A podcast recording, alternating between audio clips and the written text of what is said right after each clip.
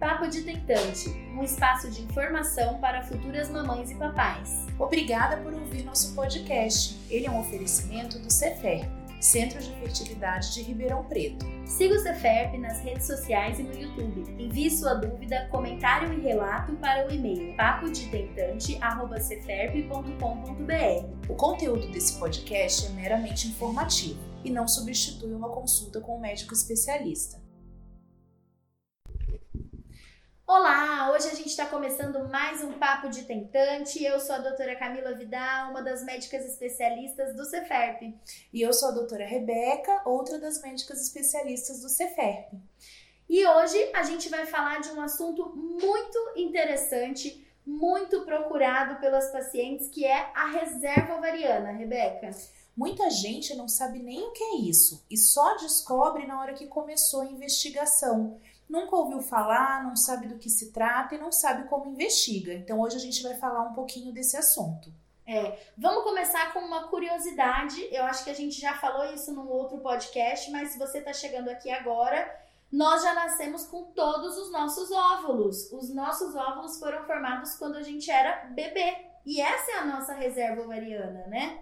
Essa é a diferença entre o homem e a mulher, que a gente comentou em alguns podcasts atrás. O homem, ele produz espermatozoides o tempo inteiro. A mulher, ela tem aqueles óvulos produzidos dentro da barriga da nossa mãe e é com essa reserva que a gente vai até o final. Exatamente. Por isso é tão importante a gente conhecer essa reserva ovariana, né? Justamente porque a gente vai reduzindo esses nossos óvulos e a gente vai reduzindo em quantidade e também em qualidade. E aí entra um marco de idade importante que quem acompanha a gente desde o do primeiro podcast já conhece, que são os 35 anos. É, a nossa reserva ovariana, até os 35 anos, ela se mantém relativamente estável. Apesar da mulher ser gastona, inclusive com os óvulos, olha o preconceito, a gente vai perdendo óvulos todos os meses com recrutamento folicular, mas a nossa reserva se mantém estável até os 35 anos. E aí, muitas vezes a gente atende pessoas no consultório com aquela preocupação de: olha, mas eu vou fazer 35 mês que vem, então eu preciso procurar esse mês. E agora a gente viu que não é bem assim, né? A gente tem sim que se preocupar com a questão da idade, mas não tão a ferro e fogo desse jeito. E chegando então no assunto do dia, como é que a gente faz para avaliar a reserva ovariana, esse estoque de óvulos nossos? A gente tem mais de uma forma, né, Rebeca? É, a gente tem mais de uma forma e tem a forma mais simples que a gente costuma fazer habitualmente, que é a primeira coisa que a gente faz, que é o ultrassom. Né? A gente faz um ultrassom com contagem de folículos antrais, então é um ultrassom transvaginal normal, mas a gente precisa especificar que a gente quer contar esses folículos, porque não é qualquer ultrassom transvaginal que isso é feito. Isso mesmo. Então, o que é a primeira forma que a gente usa para avaliação da reserva ovariana? É o ultrassom com contagem de folículos antrais. Antrais, pessoal, porque é um estágio de desenvolvimento dos folículos, enquanto eles estão em 2 a 9 milímetros. E aí, o folículo, para quem não se lembra, é aquela bolinha pretinha que a gente vê no ultrassom, que é a estruturinha que está guardando o óvulo ali dentro. É como se fosse uma bexiguinha de líquido que guarda o óvulo ali dentro. E dentro desse folículo a gente pode ter um ou nenhum óvulo. Então, ele fornece uma avaliação indireta do número de óvulos quando a gente faz esse ultrassom e essa contagem. Mas aí vem uma questão que eu tenho certeza que já trouxe desconforto para quem fez esse exame. Quando é que a gente faz ultrassom com contagem de folículos? Gente, não tem um dia que não tem uma paciente que ache isso estranho a gente faz essa contagem menstruada. É desagradável, dá um pouquinho de vergonha, não precisa se preocupar. Nós estamos muito acostumados em realizar ultrassom transvaginal com vocês menstruadas. Essa é a época ideal da gente fazer essa contagem. Ó, oh, Rebeca, eu tenho certeza que as pessoas acham estranho, mas quando elas falam pra gente que tá menstruada, a gente até comemora. A gente fala, não, isso tá no dia certo, vamos lá. Quantas pacientes já não perguntaram de remarcar consulta porque veio a menstruação e a gente fica feliz? é, a gente faz esse ultrassom menstruada, porque o início da menstruação é o início do ciclo. E aí a gente tem uma garantia, entre aspas, né? Nunca temos garantia no corpo humano, que a gente vai ter aquele monte de folículos pequenininhos, não vai ter ainda nenhum que já está maior do que os outros, que possa é, fazer a nossa contagem não ficar tão fidedigna. Perfeito. E aí a gente tem então vários parâmetros para interpretar essa contagem, né? Normalmente ela é dividida por faixa etária para a gente saber o que esperar da contagem de folículos. A gente costuma falar em linhas gerais em torno de 8 a 10 folículos, mas isso varia bastante, viu, pessoal? Porque depende muito da idade da mulher, principalmente, se tem história de ovários policísticos ou não. São vários fatores que vão modificar ali o que esperar dessa contagem de folículos, tá bom? Mas essa é um, uma das formas mais simples da gente ter um primeiro parâmetro da reserva ovariana. E aí, entrando numa segunda, num segundo modo da gente avaliar a reserva ovariana, entra o hormônio que eu acho que mais pessoas já conhecem, que é o FSH, o hormônio folículo estimulante. Esse hormônio, ele também tem uma época certa para ser colhida, da mesma maneira que o ultrassom precisa ser feito menstruada, então não adianta ter uma dosagem de FSH numa data aleatória, porque ele varia de acordo com a época do ciclo. Então a gente precisa ter esse hormônio colhido entre o terceiro e o quinto dias do ciclo para a gente ter uma noção real do que ele significa. Mas o que é, Camilo, o FSH? Bom, eu costumo explicar de um jeito que eu gosto bastante, que é assim, o FSH é o hormônio que é responsável por fazer o ovário trabalhar e fazer a sua função. Então, se o ovário consegue desempenhar a sua função no início do ciclo bem, o FSH pode se manter em níveis menores. Mas se o ovário já tem uma dificuldade inicial de recrutamento desses folículos, o FSH tenta aumentar, justamente para ver se ele consegue compensar ali essa dificuldade do ovário trabalhar. Então, pessoal, o FSH é interessante porque quando a gente vai interpretar o resultado dele, quanto menor nesse cenário de reserva ovariana, teoricamente, para nós é melhor. Lógico que dentro dos valores de referência, né, a gente também não pode ter ele supresso, ou seja, abaixo do limite mínimo, mas valores de FSH altos são compatíveis com uma reserva ovariana já reduzida. O que é diferente, né, se a gente for comparar com a contagem de folículos e com o hormônio antimileriano, que é justamente o oposto, né? É, o FSH, vamos imaginar o seguinte, eu estou tentando empurrar uma mesa. Se essa mesa está muito levinha, eu empurro ela sozinha. Então, se eu sou a dosagem do FSH, eu estou bem baixinha, porque eu consegui empurrar ela está muito pesadona, ou seja, se o ovário não está conseguindo trabalhar, eu preciso chamar ajuda. E aí vai vindo mais e mais gente para empurrar essa mesa até que a gente consegue. Então, o FSH alto significa uma reserva ovariana mais baixa e vice-versa. Isso. E aí, eu tenho certeza que vocês estão se perguntando, tá, mas o que, que é um FSH alto? Será que o meu tá alto? Será que não tá?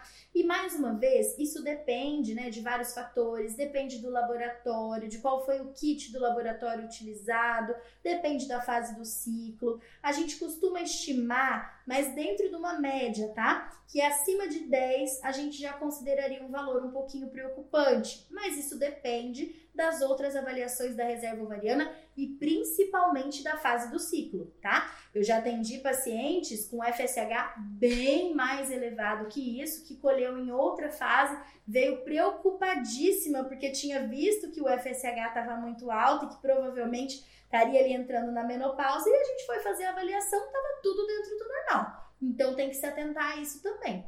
O FSH não é um exame necessário para todo mundo e o resultado não é facinho de interpretar, igual às vezes a gente interpreta outros exames que você olha lá o valor de referência e já sabe. Então, sempre consultar um especialista para saber se você precisa fazer e como que está o seu valor pensando em termos de reserva ovariana. Agora a gente tem uma terceira forma de estimar a reserva ovariana que é o hormônio antimileriano. Esse hormônio tem sido muito falado, ele está sendo queridinho do momento agora em se falando de reserva. Mas o que, que é esse hormônio? Bom, o hormônio antimileriano é um hormônio produzido na parede dos folículos do ovário.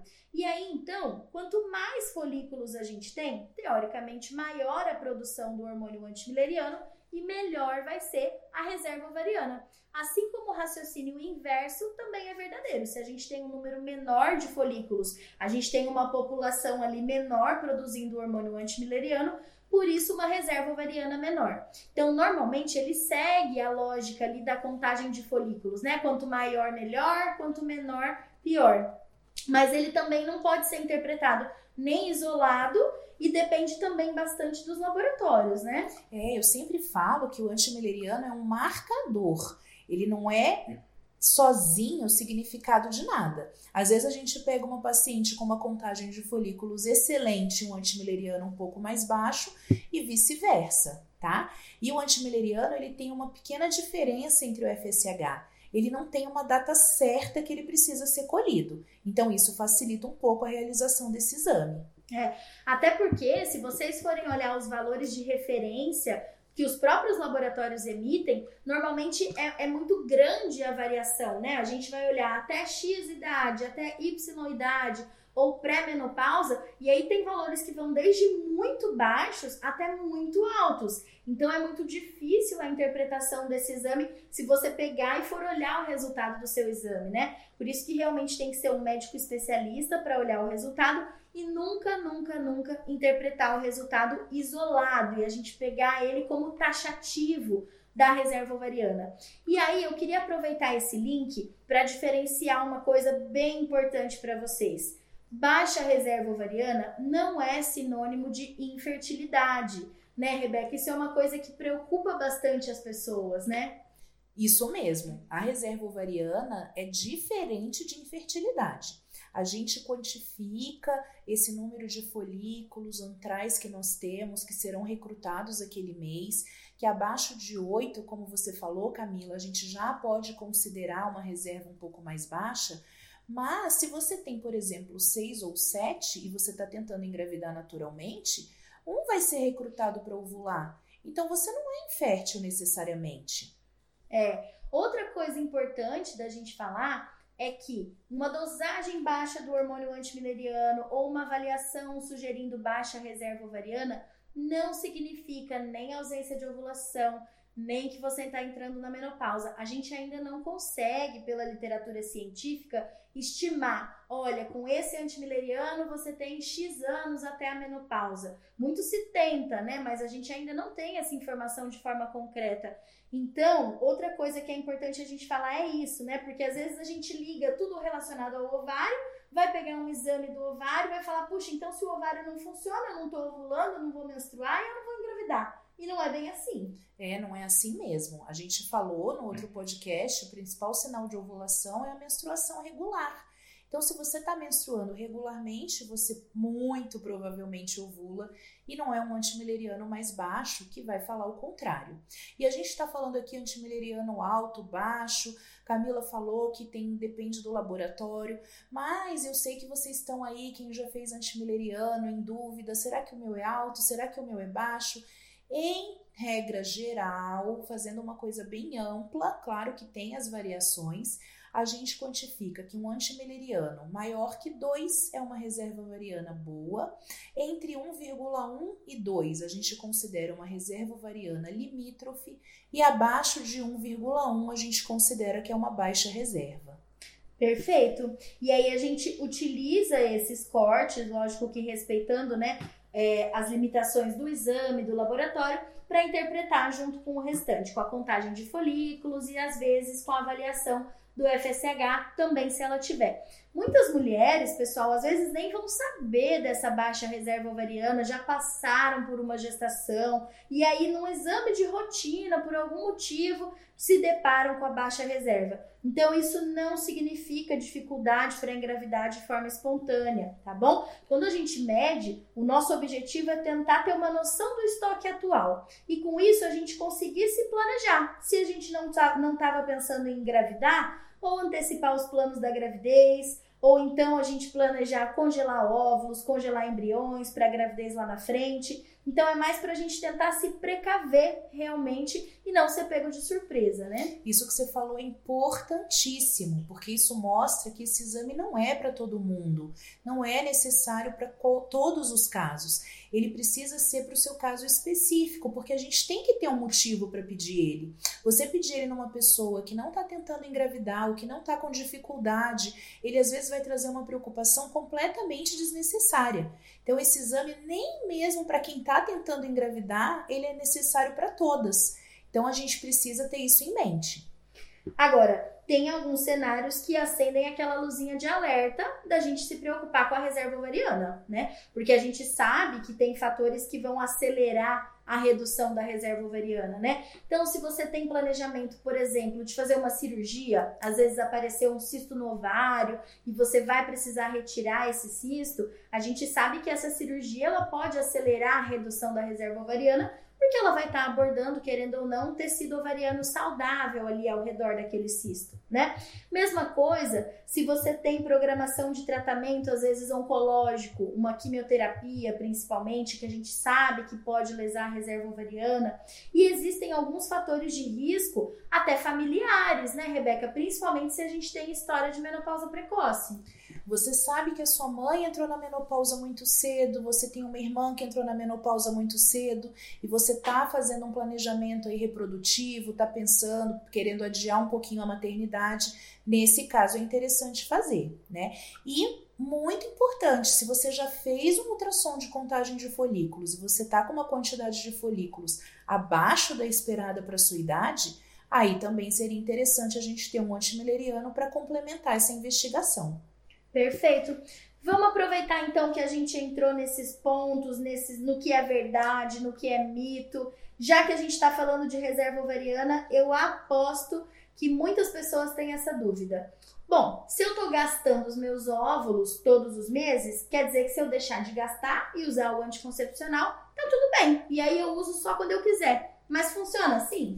Nossa, como seria bom se nosso corpo fosse matemático assim, né? Tô poupando aqui os meus folículos, se eles estão prontos desde lá do útero da minha mãe, eu vou economizar bastante, que aí quando eu quiser engravidar eu vou ter um monte. Gente, isso não é verdade.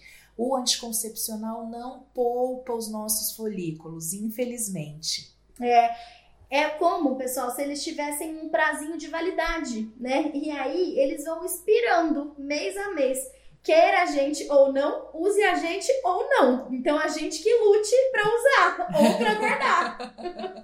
Porque a gente não consegue realmente interferir, né? É, e poupar. Mas o inverso, trago boas novas. O inverso também é verdadeiro. A gente não vai acelerar o gasto só pelo fato, por exemplo, da gente induzir a ovulação, né?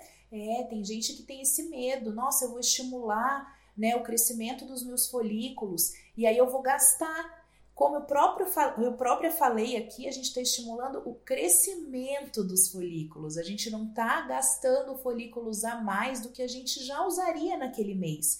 Então também não vai interferir. É, quantas vezes, né, a gente recebe a seguinte pergunta: Bom, eu vou fazer uma FIV, você, a FIV é a fertilização in vitro, né? E você está aqui me explicando então que na fertilização a gente vai estimular bastante os ovários para crescer o máximo possível de óvulos. E depois que eu colher todos, acabou? Então, se a gente vai tirar todos os, os, que tinham no ovário, e aí realmente é o que a Rebeca falou, né? A gente não vai acelerar. Porque, a título de curiosidade para vocês, esses folículos que a gente faz crescer seriam folículos que o nosso ovário teria ignorado, ele não teria feito crescer. É, a gente não explicou que você vai estar no início do ciclo, menstruada, e aí você já vai ter aquele número X de folículos antrais que já estão ali no ovário. São esses que a gente estimula. Então, o raciocínio contrário também é verdade. Doutora, tem alguma coisa que eu posso fazer durante a minha estimulação para aparecerem mais folículos além daqueles que eu já tinha na primeira contagem? Também não. Às vezes até aparecem alguns a mais, mas porque a gente não tinha visto Não que eles surgiram. Infelizmente, nós não temos ainda nada comprovado que faça aparecerem mais folículos. Então, a gente não gasta. Aqueles ali que estão no início, que são os antrais que nós contamos, eles vão ser gastos, você estimulando ou não. É.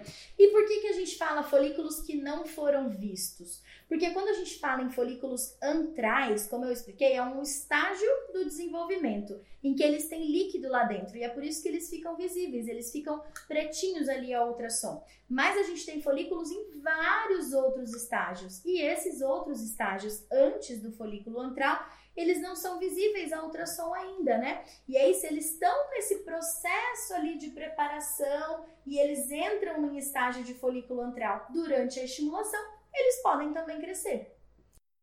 Bom, é um assunto amplo, é um assunto complexo, né? Envolve bastante coisa de fisiologia, né? É, então, vamos tentar dar uma resumida. A gente tem algumas formas de avaliação da reserva ovariana. Sempre, sempre, sempre a gente vai começar conhecendo a paciente. Então, qual é a idade, qual é o histórico, se fez alguma cirurgia ou não, se tem história de menopausa precoce na família antes dos 40 anos, tá?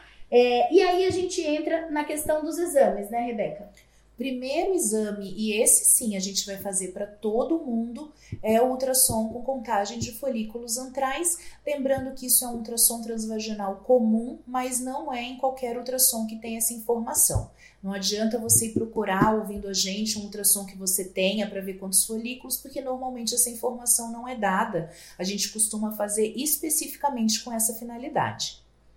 Isso. E aí, entrando nos hormônios, a gente tem a avaliação do hormônio folículo estimulante, que é o FSH. É um hormônio um pouco menos específico para avaliação de reserva ovariana, então ele costuma demorar um pouquinho mais para se elevar, para realmente sugerir uma reserva ovariana. E aí, por conta dessas limitações do FSH, vem crescendo também a dosagem do hormônio antimileriano, tá? Que também é um exame de sangue que vai ajudar na avaliação da reserva ovariana. Então a gente tem esses pilares: a história clínica, a história né, dos antecedentes pessoais, familiares e esses três possíveis exames: contar os folículos, dosar o FSH e dosar o hormônio antimileriano se tiver necessidade. A gente fez vários conteúdos só sobre reserva ovariana, tem bastante deles, tanto no nosso blog do Ceferp, quanto os vídeos do YouTube. E aí, como nos vídeos a gente consegue falar de forma específica de cada um, talvez você consiga um pouquinho mais de detalhes, às vezes uma explicação também um pouquinho mais,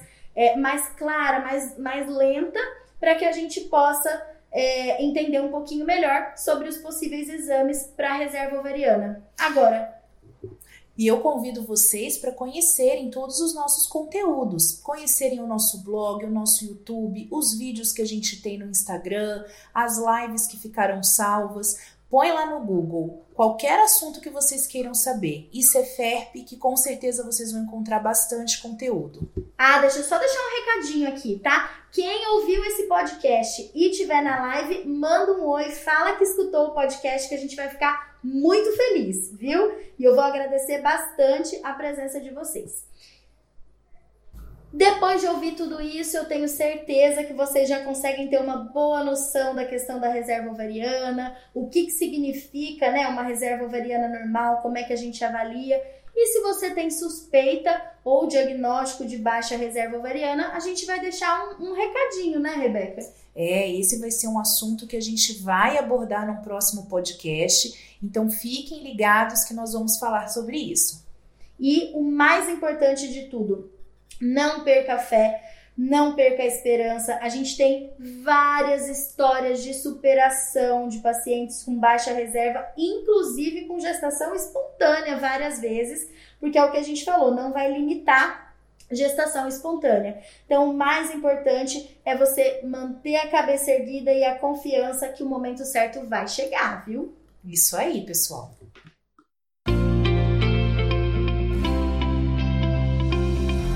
E agora chegou a parte, uma das partes mais gostosas do podcast, que é receber e ler os relatos de vocês e a gente dividir com vocês histórias de luta e de superação.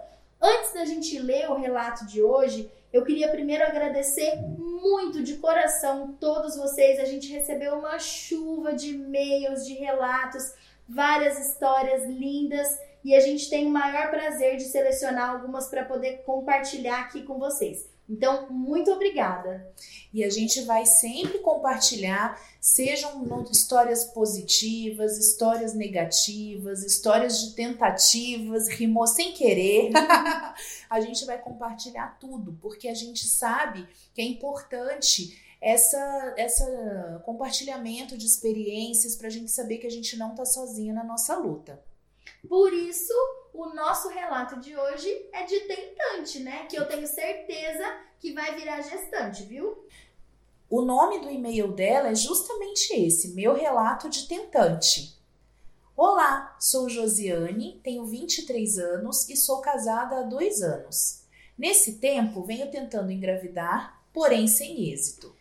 Vou fazer uma pausa aqui. Vocês veem que ela tem 23 anos, né? Então, a gente não tem idade para realmente ter o diagnóstico de infertilidade, né? Você vê que pode acometer qualquer idade, né? E pegando o gancho no nosso podcast, um dos anteriores, ó, ela tá tentando há dois anos. Dois anos, como a gente falou, já é tempo demais, né? Vamos procurar ajuda.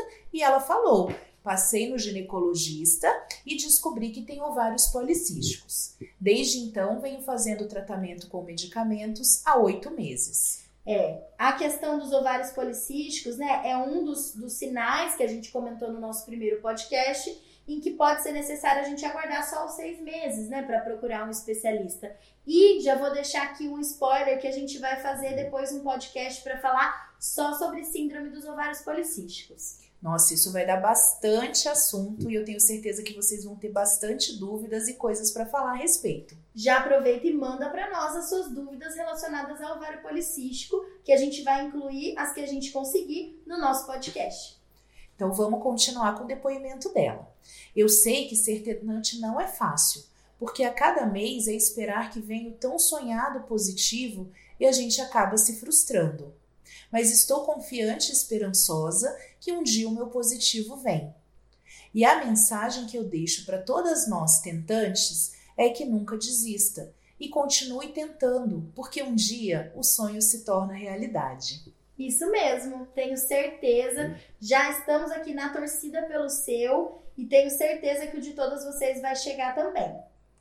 Muito obrigada, Josiane, por ter compartilhado essa história com a gente. Eu sei que muita gente se identificou e reforçando aqui o que a Camila falou, a gente tem certeza que o seu positivo vem e em breve você vai poder contar uma história de sucesso que a gente vai compartilhar com todo mundo aqui.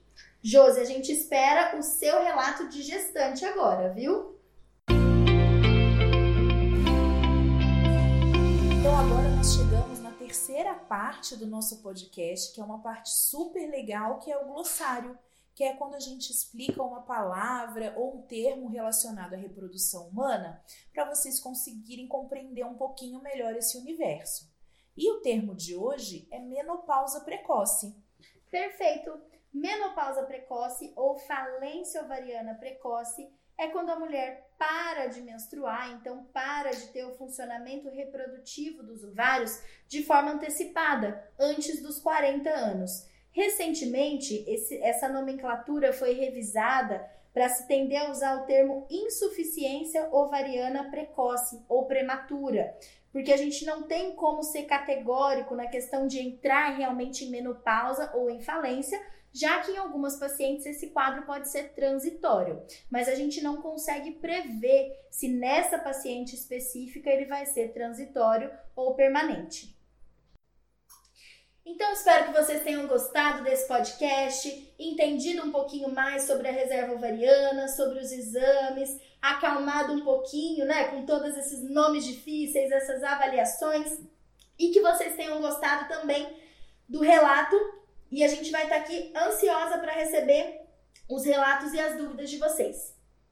É, e aí a gente já deixou aqui o spoiler que nós vamos falar em breve sobre reserva ovariana baixa, vamos falar sobre síndrome dos ovários policísticos. Então, quem tem dúvidas ou relatos relacionados também a esses temas, enviem para a gente que a gente vai abordar. Um beijo grande, pessoal! Um beijo, tchau! Papo de Tentante, um espaço de informação para futuras mamães e papais. Obrigada por ouvir nosso podcast. Ele é um oferecimento do Ceferp, Centro de Fertilidade de Ribeirão Preto. Siga o Ceferp nas redes sociais e no YouTube. Envie sua dúvida, comentário e relato para o e-mail papodetentante@ceferp.com.br. O conteúdo desse podcast é meramente informativo e não substitui uma consulta com um médico especialista.